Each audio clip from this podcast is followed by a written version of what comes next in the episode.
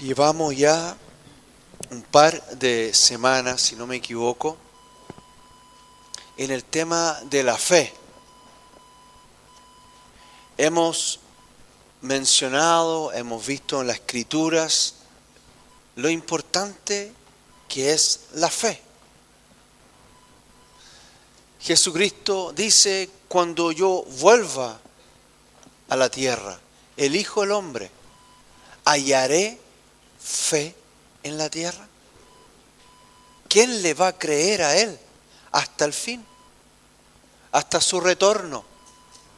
¿Quién va a creer en el Señor honrándole y caminando como a Él le agrada? Esa es la pregunta que Él tiene.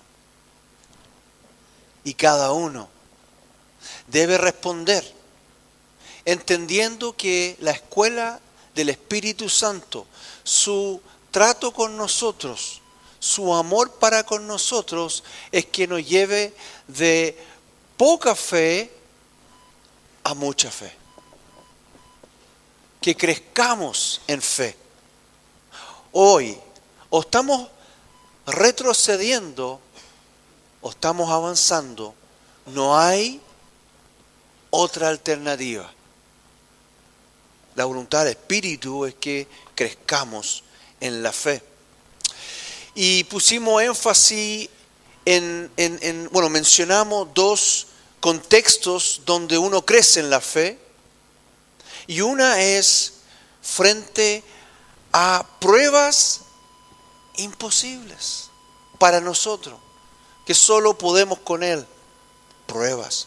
Y el otro escenario que, donde pusimos énfasis es las conquistas inalcanzables, que tiene relación con el propósito de nuestras vidas, misiones, conquistas que Dios tiene para cada uno de ustedes en el contexto del cuerpo. Hoy quisiera poner énfasis en lo primero, en esas pruebas difíciles. Y quisiera entrar y ahondar en relación a qué pruebas, de qué pruebas estamos hablando.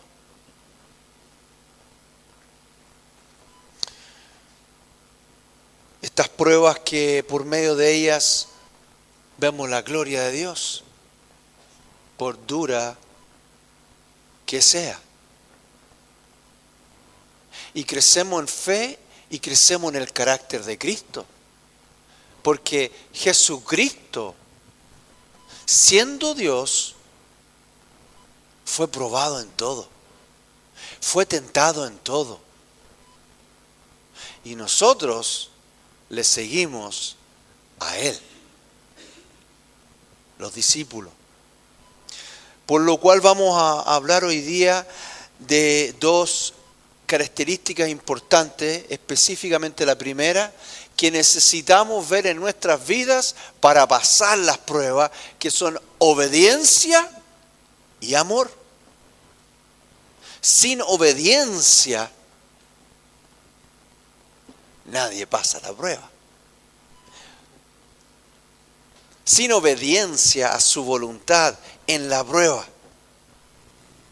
No crecemos.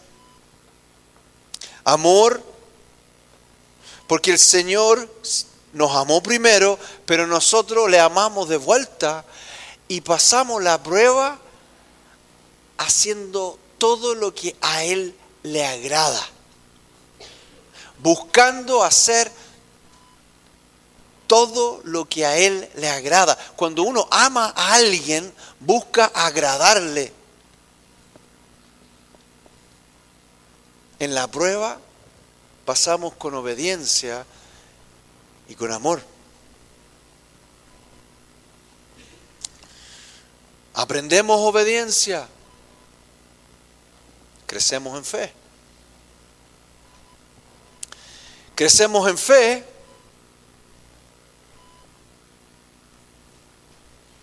crecemos en obediencia. Hebreos 5.8. Hablando el apóstol de Jesucristo, dice,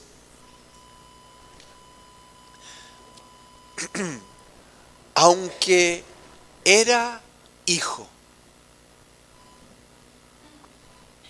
el hijo, por lo cual padeció, por la cual padeció, aprendió la obediencia. ¿Cómo aprendió la obediencia? Porque padeciendo. Ahí está la prueba. Padeciendo aprendió la obediencia. Y habiendo sido perfeccionado, vino a ser autor de eterna salvación para todos los que le obedecen.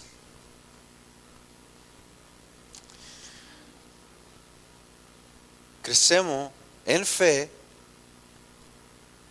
cuando somos obedientes en la prueba. Siendo obediente en la prueba a lo que el Señor pide de nosotros, en esa prueba somos obedientes. Y porque le amamos a Él, salimos victoriosos de la prueba. Creciendo en fe. Entonces cuando viene esa materia de nuevo, nosotros decimos, ya me fue bien en esa materia.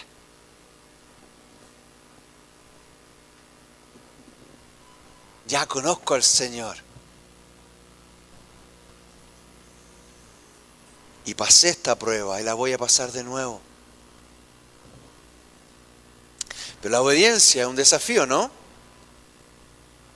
Tenemos cuatro problemas que debemos mencionar. El no quiero primero.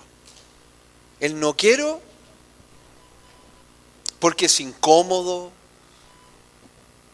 doloroso, pero de un motivo, por un motivo u otro, si estamos en una prueba y el Señor nos dice, anda y perdona, o, o, o anda y humíllate, sea lo que sea, esa prueba no exige,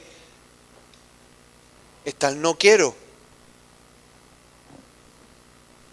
A veces está el no entiendo. ¿Por qué está pasando esto a mí? ¿Por qué? ¿Por qué no a mi vecino? ¿Qué es tan desagradable?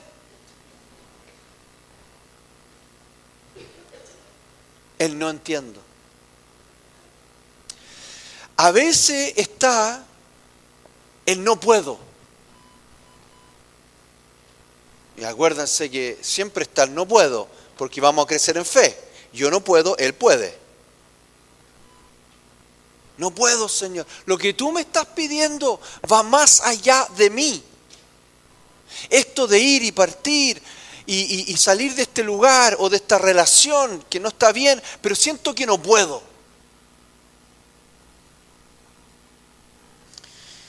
Y allí hay otra. Otro no. No estoy de acuerdo. Señor, mi hermano murió hace varios días y, ya hiede. ¿Tú quieres que corramos la roca?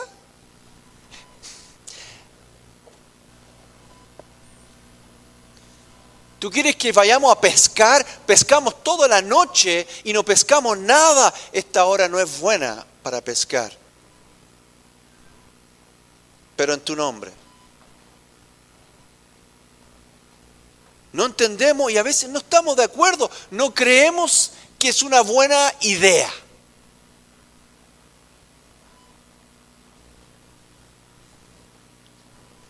A veces son todas las anteriores.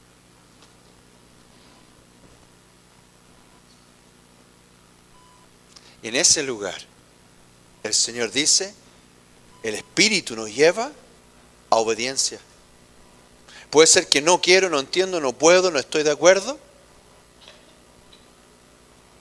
Pero tú declaraste que Él era tu único Salvador y Señor. Obediencia. La obediencia es muerte. Obediencia es muerte al yo quiero, yo pienso, yo deseo, yo, yo, yo. Obediencia implica muerte. Y implica muerte junto con fe. Muero lo que yo pienso, pero confío y tengo fe en lo que tú piensas. Muero lo que yo creo, pero tengo confianza, tengo fe y creo en lo que tú dices. Cambio lo mío por lo tuyo. Muero a lo mío, tomo lo tuyo. Muerte y fe. Eso es obediencia. Y con eso, con el amor que le tenemos, pasamos la prueba. Mateo 10:37. El Señor dice lo siguiente. El que ama, ¿se acuerda? Hablamos de amor. El que ama a padre o a madre más que a mí, no es digno de mí. El que ama a hijo o a hija más que a mí no es digno de mí. Ahí está el amor. Y el que no toma su cruz, y la cruz es un símbolo de muerte, y sigue en pos de mí, no es digno de mí. Nosotros seguimos a Jesucristo. Y los que seguimos a Cristo llevan la muerte en ellos a su voluntad y aman al Señor más que todas las cosas. Y aquí está la promesa, aquí está la fe. Aquí está si, si yo muero y lo amo y lo sigo, ¿qué va a pasar? El que hablando del mundo, los que no lo aman, no lo siguen y no mueren a su voluntad, dice, el que haya su vida, ¿qué dice? La perderá. Y el que pierde su vida, muere a su vida por causa de amor, por causa de mí, ¿qué dice? La hallará. Yo quiero hallar mi vida. ¿No es cierto? Amén, Aida. Nosotros queremos, somos dos, tres, cuatro, cinco, todos. Yo no quiero perder mi vida en vanidades y engaños, en filosofía de hombres, promesas de, de, gobiernos, esperanza en esta humanidad. Yo no quiero perder mi vida. No quiero que mis hijos, mis amigos, mis vecinos pierdan su vida. Quiero hallar mi vida hallar por la cual Dios me hizo, nos hizo. Pero para eso debo amar a Dios y tomar la cruz y seguirlo en fe y confianza. Si tengo fe, obedezco a Mateo 10, 37 y 38, entonces por medio de la fe cosecharé esta promesa. Qué lindo. Voy a mencionar dos pruebas hoy y dos pruebas que pasó nuestro Señor. Porque a Él seguimos. Quisiera mencionar la prueba de la escasez hoy. Y luego una más, pienso, que va a alcanzar el tiempo. Lucas 2.6 dice, y aconteció que estando ellos ahí, se cumplieron los días de su alumbramiento.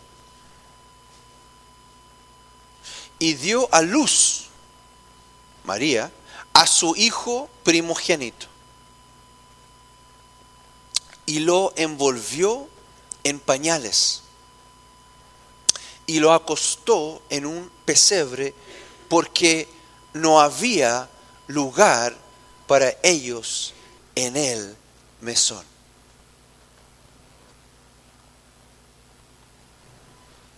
Así comienza esta historia. El rey de reyes llegaba a la tierra por medio de María para nacer en una granja. Nació en un establo. Nació en un pesebre. ¿Cuántos de ustedes nació entre paja y animales? Hay personas que le ha tocado eso. Y son personas no ricas.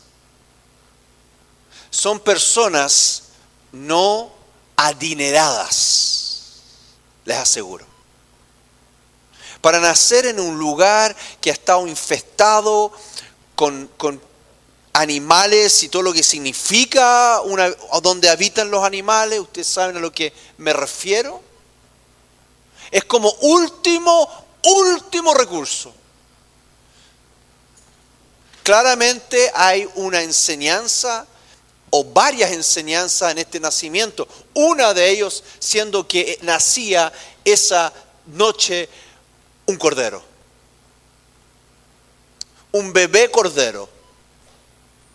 Un bebé que nació en un lugar donde nacería un cordero.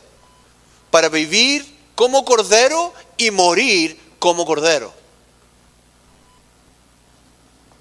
Había propósito en ese nacimiento, no fue al azar.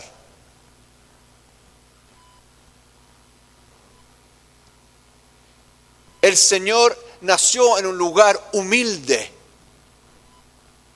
pero por medio de ese nacimiento cumplía la perfecta voluntad del Padre. A veces en nuestras vidas Dios tiene el que vivamos en escasez. Y tiene un propósito en esa prueba. Tiene propósito. No es la escasez que vive el mundo por codicia, pecado, violencia que vemos en tantas naciones, donde unos pocos juntan, roban, atesoran, guardan, mientras otros no tienen nada que comer. No estamos hablando de eso.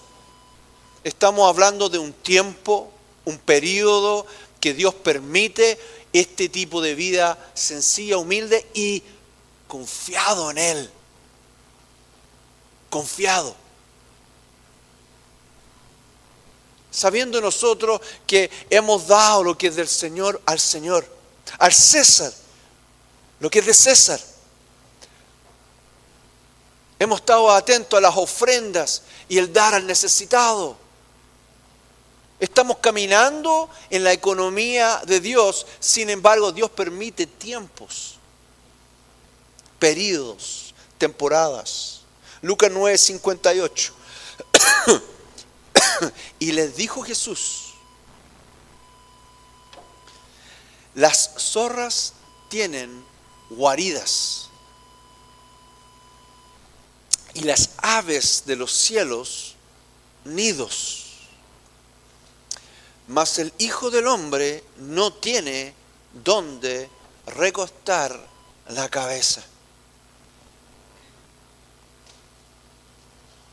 Jesucristo hoy reina en gloria y en majestad sobre todo el universo. Pero hubo un tiempo que él no tenía dónde recostar su cabeza.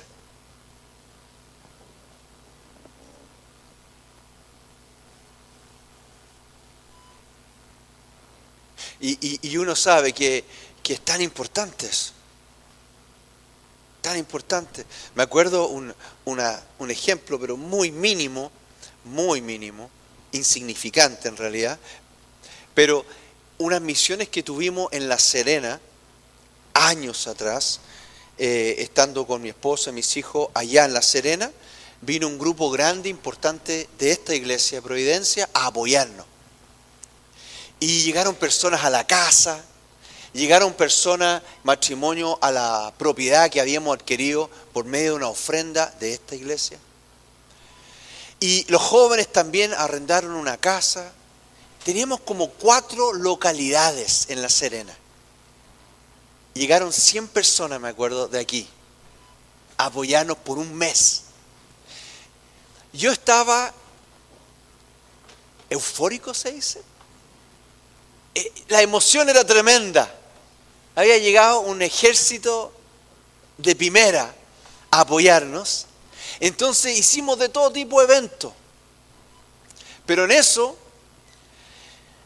yo visitando a los jóvenes, coordinando con Claudio Franzani, yendo a con los matrimonios y conversando eh, con diferentes matrimonios qué es lo que ellos iban a hacer, con los niños, porque estábamos con Gabriel Galindo, que, ah, ¿dónde te sentaste hoy día, Gabriel? Ahí está. Ya, ¿te acuerdas, Gabriel? Nosotros, eh, eh, la pastora Paulina nos pidió llevar un grupo de los colegios Montague y partimos a todas unas misiones preciosas. Que nos fuimos a Ovalle, con Barbalá, el Palqui, pueblo precioso, Algarrobo, un montón y ministrando, pero llegamos a La Serena. Entonces, niños de jóvenes de colegio, universitario, matrimonio, diferentes localidades, llenando la Serena con el Evangelio. Precioso. Y entonces yo terminaba durmiendo en una casa diferente todos los días. O en una carpa, o, o en una alfombra. No sabía dónde iba a dormir esa noche porque no sabía en qué actividad yo iba a estar participando o apoyando. Perdí las llaves y mi billetera todos los días. Todos los días perdía algo. Porque despertaba y decía, ¿dónde estoy? Y ya después de tres semanas me empezó a, claro, igual te afecta perder la billetera, perder las llaves, perder qué sé yo. Creo que el celular, había un celular, claro. Y, alguien vio esto, alguien vio mi billetera, alguien encontró, parece que las dejé aquí, parece que allá, alguien encontró mi chaqueta, parece que dejé una chaqueta.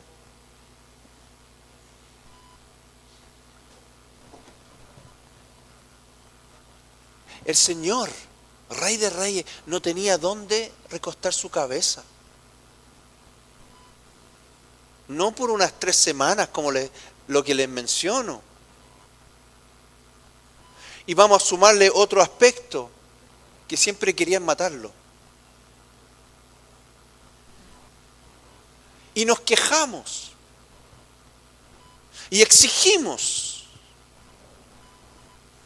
Y pensamos, ¿qué está pasando? Y nos confundimos. Señor,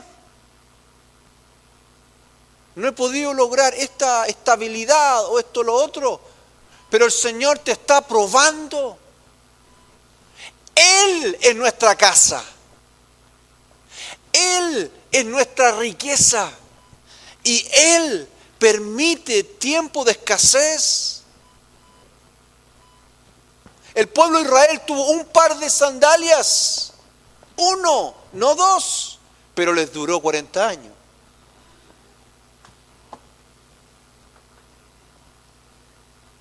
De veras, pastor. Es como que tengo un chaleco, pero como que me dura y me dura. Tiempo de tener un chaleco. Tiempo de tener un par de zapatos. Pero con el Señor, 40 años.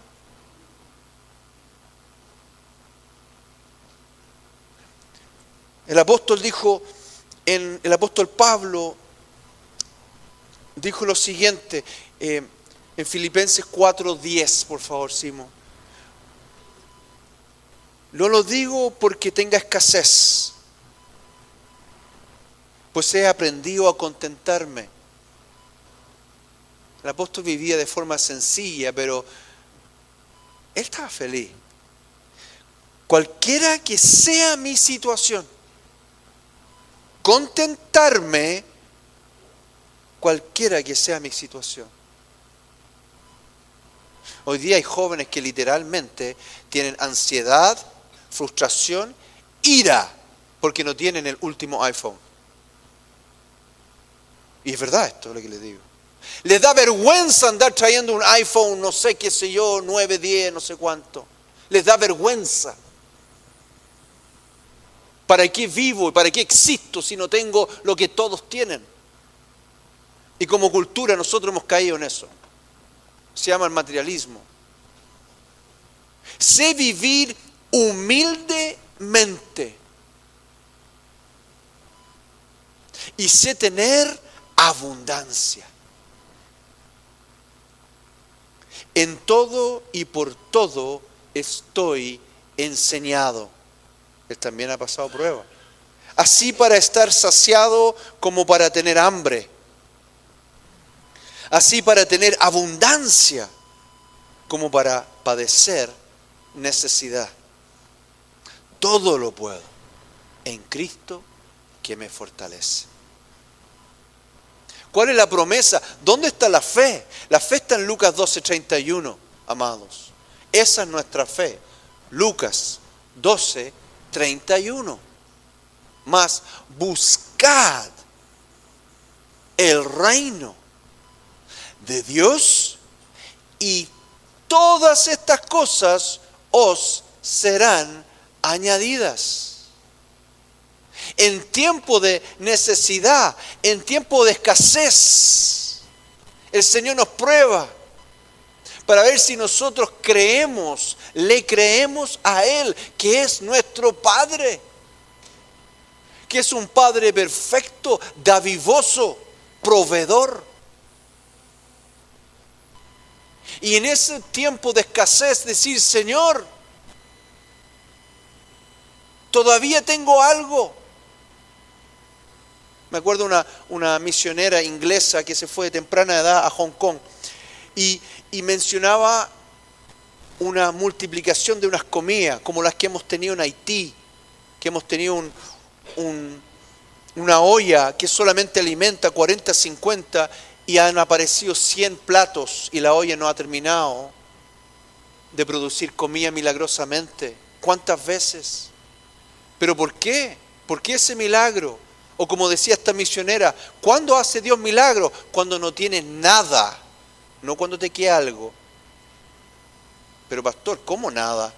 No puedes tener, no puedes orar por comida y la multiplicación de comida en tu casa si te queda un saco una bolsa de legumbre.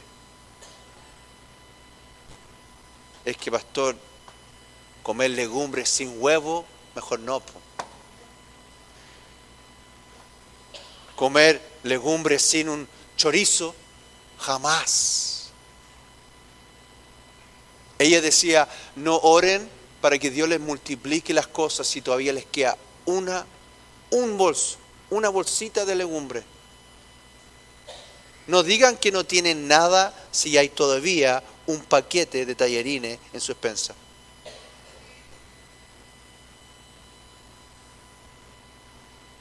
más buscar el reino de Dios teniendo una pura bolsa. Todavía aquí una bolsa. Gracias Señor, todavía tengo un paquete de tallarines. ¿Para qué preocuparme? Yo busco tu reino. Yo estoy aquí un vaso de agua, por favor, los mujeres. Carlos, por favor. Dar un vasito de agua. Yo también necesito un vaso de agua, estamos iguales. ¿Tienes tu Ah, tiene, no, no, no, no he dicho nada. Tiene su vaso de agua, no se preocupe. Tiene su vaso de agua.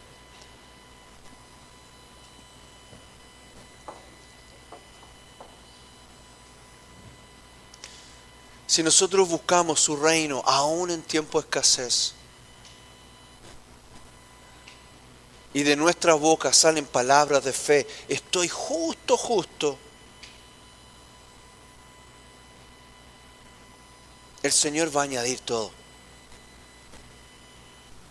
Es fácil declarar palabras bonitas en otros tiempos. Pero en los tiempos de escasez, confiar en Él. Buscar su reino hacer lo que a Él le agrada. No tomar decisiones que desagradan a Dios. Y que, pastor, tuve que tomar un trabajo porque estaba ya con lo mínimo y me significa no poder congregarme. Lo he visto. Lo he visto. Cuando otros me dicen, pastor, me ofrecieron un trabajo, pero me significaba no congregarme, dije que no. Siendo que estoy, pero ya no sé cómo hacerlo para este mes. Y al día siguiente me llamaron. Al día siguiente me llamaron.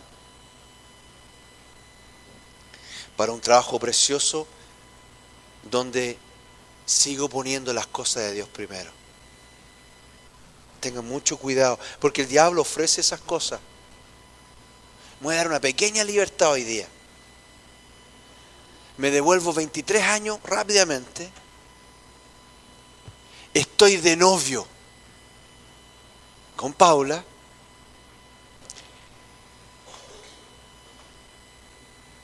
pero trabajo muy poco como psicólogo. Mi corazón estaba a servir al Señor, pero en ese tiempo ahí estaba el tema de la psicología, había estudiado eso, ok. Y trabajaba un poquito y llegaba una persona por ahí pero no podía casarme con eso. Hombres, si se quieren casar, tienen que tener un trabajo, por si acaso. No es solo con pan y agua y todas esas cosas, no, eso no es así. Y bien, y una, eh, una la mamá de, de, Elena, no está, ah no, hoy día no, justo no está Elena, me, me da un, me ayuda porque ella contrata personas para empresas, una apoderada del colegio, y hace una llamada y llama aquí a una empresa, mira, hay una persona, psicólogo, alguien, lo que tú estás buscando, le dice a esta, este gerente. Y me llama, todo alaba con providencia. Me siente el caballero ahí y me dice, Mauricio, cuéntame de ti. Le cuento y me dice, tú eres. Ve esos tres psicólogos, tú vas a ser la cabeza de ese equipo, sueldo, no hay problema. Cualquier sueldo que tú quieras. Cualquier sueldo que yo quiero, ya. ¿Cuánto es cualquier sueldo? Conversamos dos horas. Me dijo, yo quiero que tú seas. Ahora tú vas a ser la cara de la empresa en este sentido, entonces necesito que te dediques por lo menos unos dos años. Tú, tú no estás de novio. Sí, tengo novia, sí, pero no estás casado, no tienes hijo. No, no tengo hijo. Qué bueno, porque va a significar. Mira, le dije, yo sí voy a una iglesia aquí cerca y yo participo eh, los, jueves a tal hora, los viernes soy parte de un grupo jóvenes. Ah, me dijo ya. Mm. Es que van en mucho viaje, va a estar muy tarde. Y claro, esas campanas de matrimonio que uno empieza a escuchar, esas canciones así, se empezó a apagar la canción. Eso que, ah, que, corríamos uno hacia el otro así en cámara lenta se va a a evaporar la Paula. Yo pensaba, con este trabajo, al día siguiente llamé. Claro, me había ofrecido todos los reinos más o menos y no, muchas gracias, dígale a don no sé cuánto. Al poco tiempo partimos la Serena. El Señor sabe lo que hace. Él sabe. Vamos a terminar con, con eh, esta prueba. No vamos a ver la, la otra quizá próxima semana, pero si nos podemos poner de pie. ¿Hay alguno de ustedes esta mañana que por razones económicos están envueltos en cosas que no corresponden. O no le están dando al Señor lo que le corresponde. Los diezmos, las ofrendas, o no le están dando a César lo que le corresponde, los impuestos.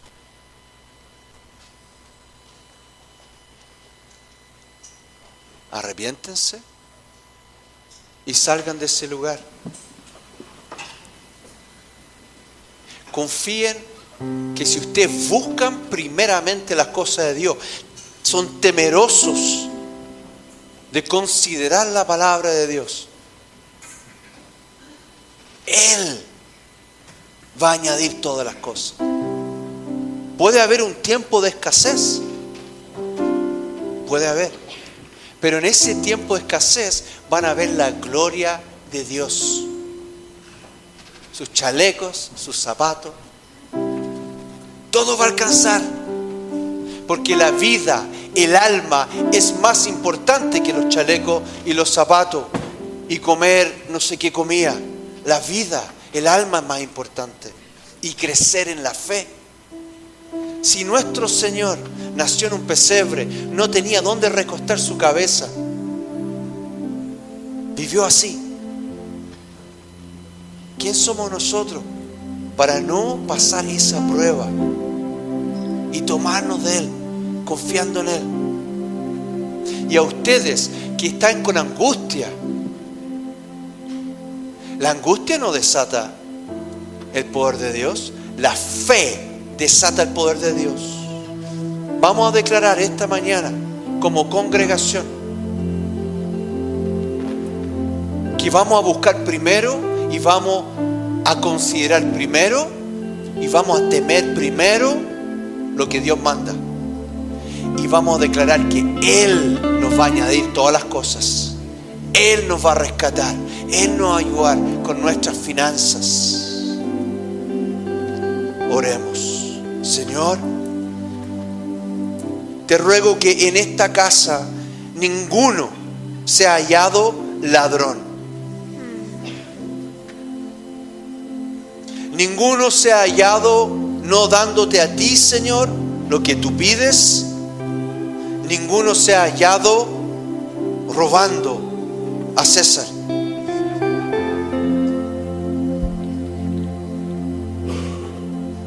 Libra a esta iglesia de ser incrédula. Líbranos de pensar de que tú no eres un buen padre. Por cuanto tú has prometido mas buscad primeramente el reino de Dios y que tú nos añadirías todo. Ayuda a aquellos esta mañana a mantenerse en la fe, con sus ojos puestos en ti, para que puedan pasar la prueba y habiendo crecido en fe, ver tu gloria y mostrar tu gloria a todos los que le rodean.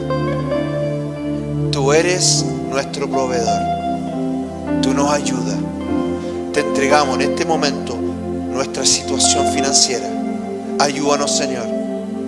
Ayuda a que tu pueblo sea prosperado en su tiempo y que todos vean que tú eres nuestro proveedor. En el nombre de Jesús.